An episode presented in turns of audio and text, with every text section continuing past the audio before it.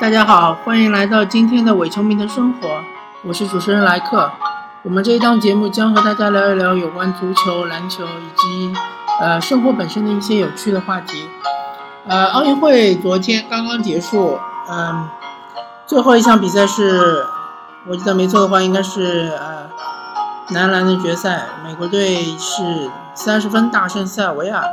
呃，这场比赛，老实说，呃，我是看看了直播的，但是我比较失望，呃，因为呃，塞尔维亚其实之前还是寄予厚望的吧，没想到还是不堪一击。呃，美国队确实强大，他的防守，他的侵略性防守，他的那个三分，杜兰特是开挂了，嗯，不讲理的三分投进了大概五四五个左右吧。基本上都是面前有人防守的情况下投进的。呃，反正这场男篮决赛并不精彩，但是美国还是展现出了强大的实力吧。呃，祝贺呃，嗯，这一支梦之队，也嗯，祝贺那个安东尼，呃，卡梅隆安东尼，因为他也嗯，这一届应该是他最后一届奥运会了吧，他也起到了这个领袖的作用。呃，打的确实不错。然后，呃，我主要想聊一聊有关中国代表团的一些呃事，主要是吐槽吧。呃，首先我在这里声明，呃，我在这边吐槽的任何一个人，我对他的道德上没有任何的批判，对于他的人品也没有任何的质疑。我只是就事论事，我只是说可能，呃，在竞技层面上出现了一点问题。或者是在于那个有一些呃宣传上出现了问题，呃是是一喜一忧吧，呃先谈谈忧的方面，忧的方面就是羽毛球队，呃我们知道羽毛球队其实曾经被称为梦之队和乒乓球队是齐名的，呃没记错的话，伦敦奥运会应该是拿满五块金牌，然后北京奥运会应该也是拿满五块金牌。但是我们知道，在伦敦奥运会的时候，出现了一件非常不光彩的事情，就是，嗯，呃，奥运会女双的让球风波，呃，具体的，嗯，我记得是于一个是于洋，还有一位因为已经退役了，所以我们就不提他的名字了，就是于洋和他的搭档对阵的是另外一对韩国的选手，然后因为羽毛球。比赛在上一届奥运会开始增添了这个小组赛，小组赛是不牵涉到淘汰的，就是说，呃，韩国女双的这对选手和中国女双这对选手其实已经是提前出现了，但是他们为了避免，呃，淘汰赛直接面对比较强大的对手，他们是希望得到小组第二而不是小组第一，所以这场比赛就打得非常难看，呃，频频的出现失误。呃，发球下网，发球出界，嗯，然后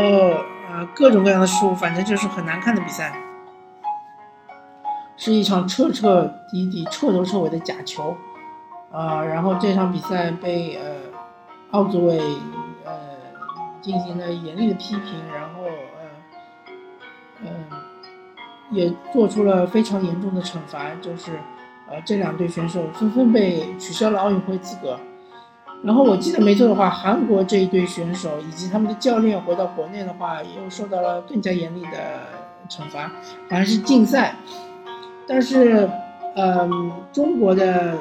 这这一对女双选手呢，呃，我并不是指责这对女双选手有什么问题，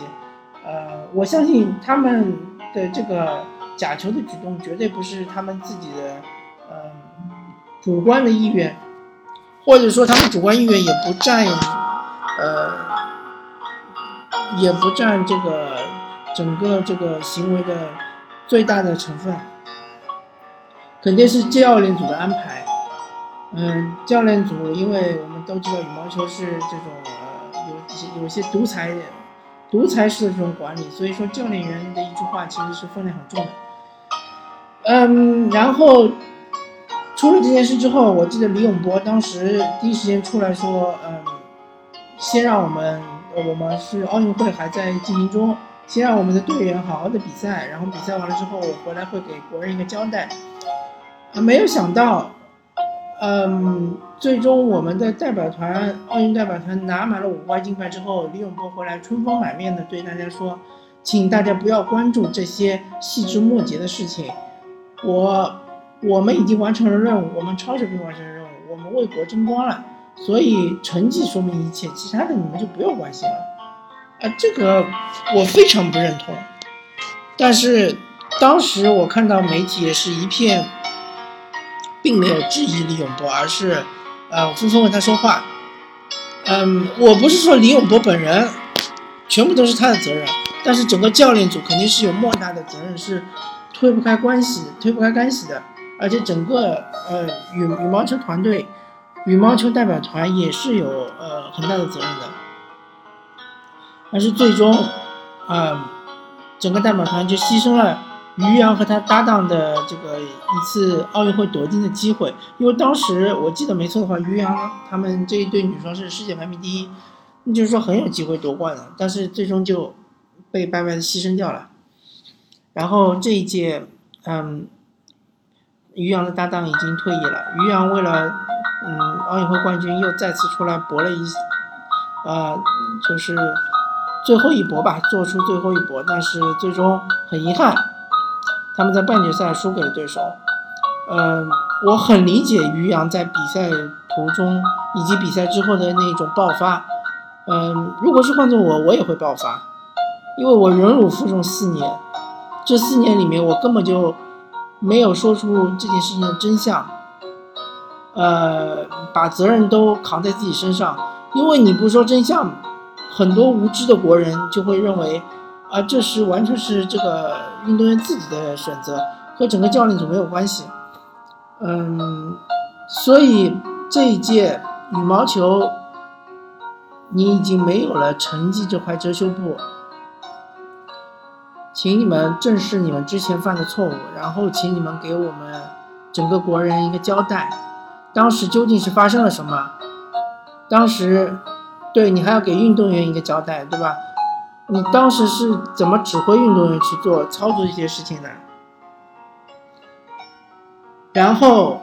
是不是根据相关的规规则或者规定，是不是应该对于相关的人员进行一定的惩罚？运动员，我相信你，你对他们竞赛也没有意义了，因为一位已经退役了，于洋肯定这一届也退役了，所以你对于运动员的惩罚没有意义，但是你对于教练组应该有惩罚，而且我觉得李永波应该要下台。嗯，我对他本人的人人格和道德没有任何的呃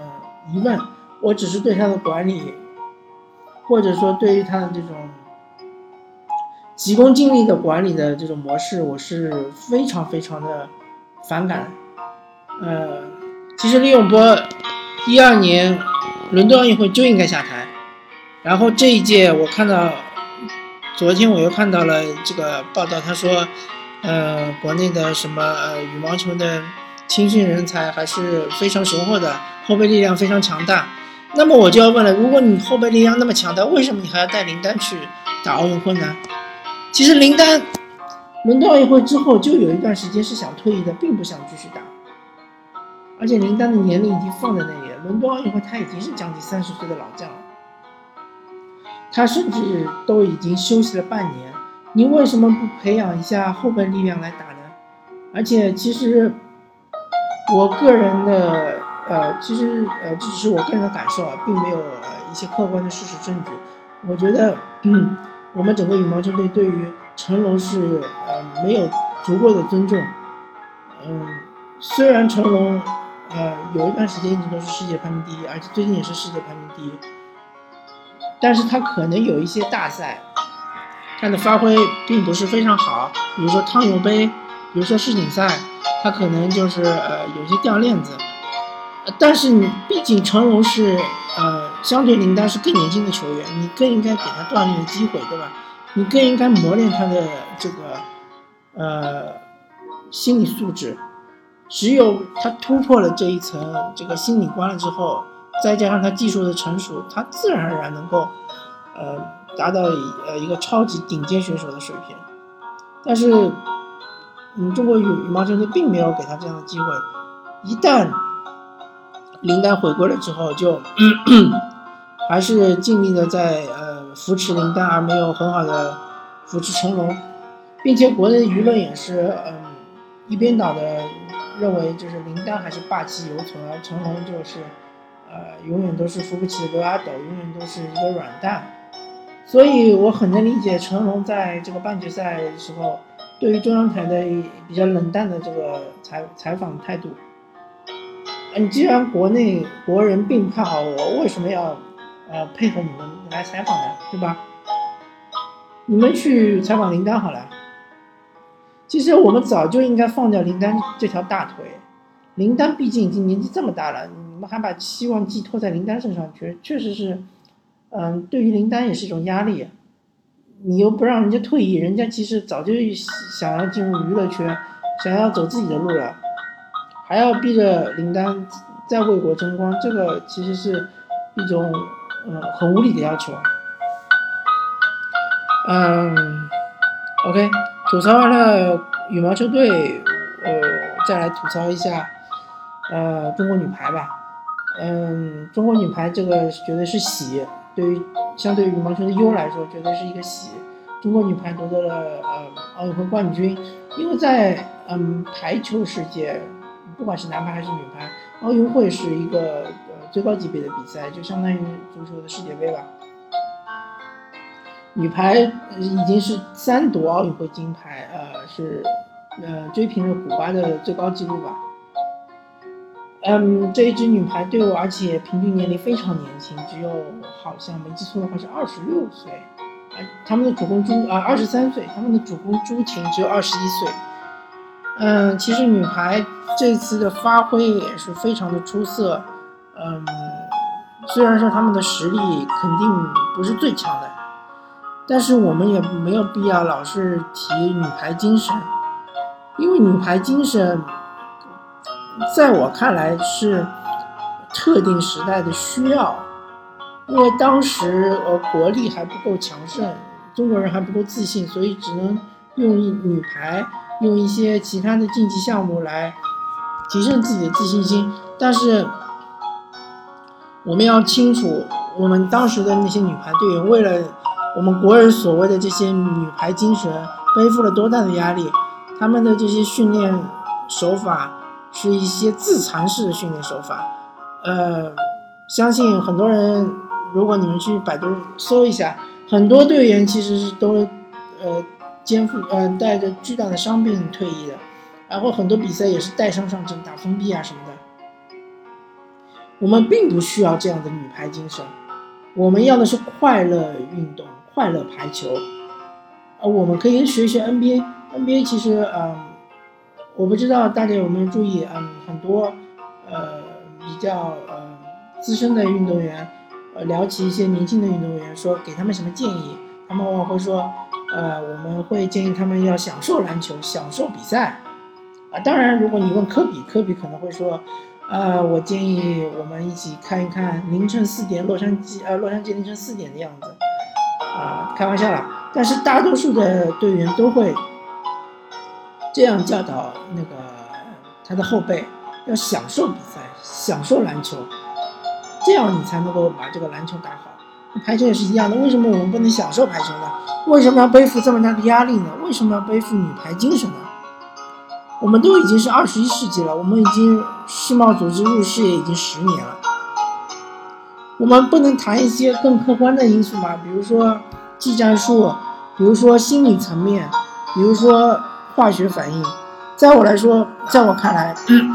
技战术中国女排是很有特点的，但是呃，技战术来说，他们绝对不是最强的，嗯，他们应该是嗯。至少是没有强过巴西、美国，甚至塞尔维亚或者是荷兰。我们看，嗯，小组赛他们输给荷兰和输给塞尔维亚绝对不是意外，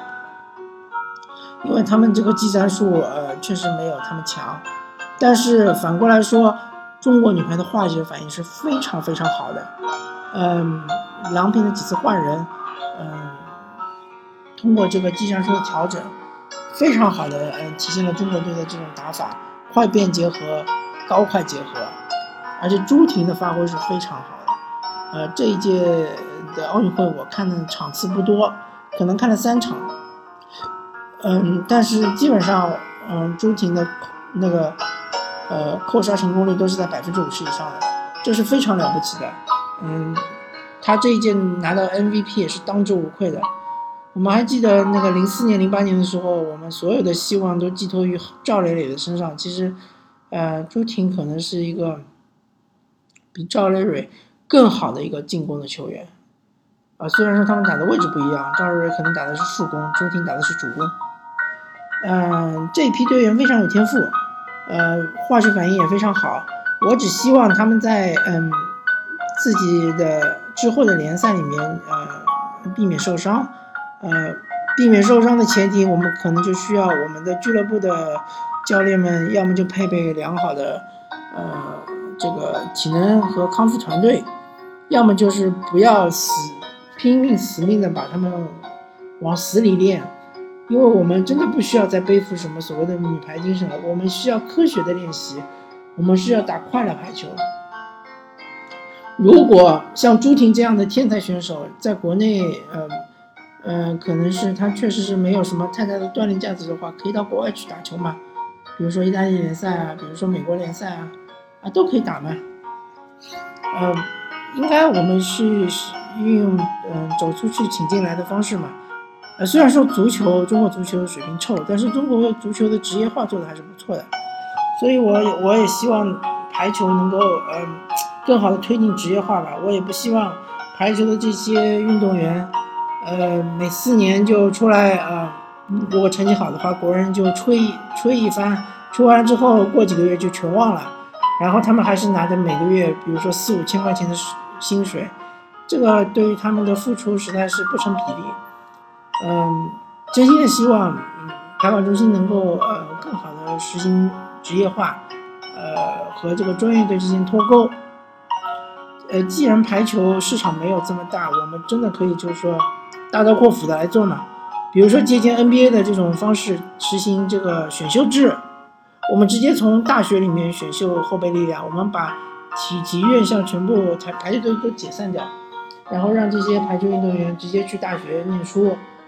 然后进行每年的选秀，然后呃再搞一些商务的开发，我相信排球还是很有机会的，特别是借助今年的这个奥运会夺冠的东风，嗯，还是希望排球的运动员能够呃生活的呃水平能够更加提高，能够更符合他们的这个竞技水准吧，嗯，不说你跟呃中国的足球运动员。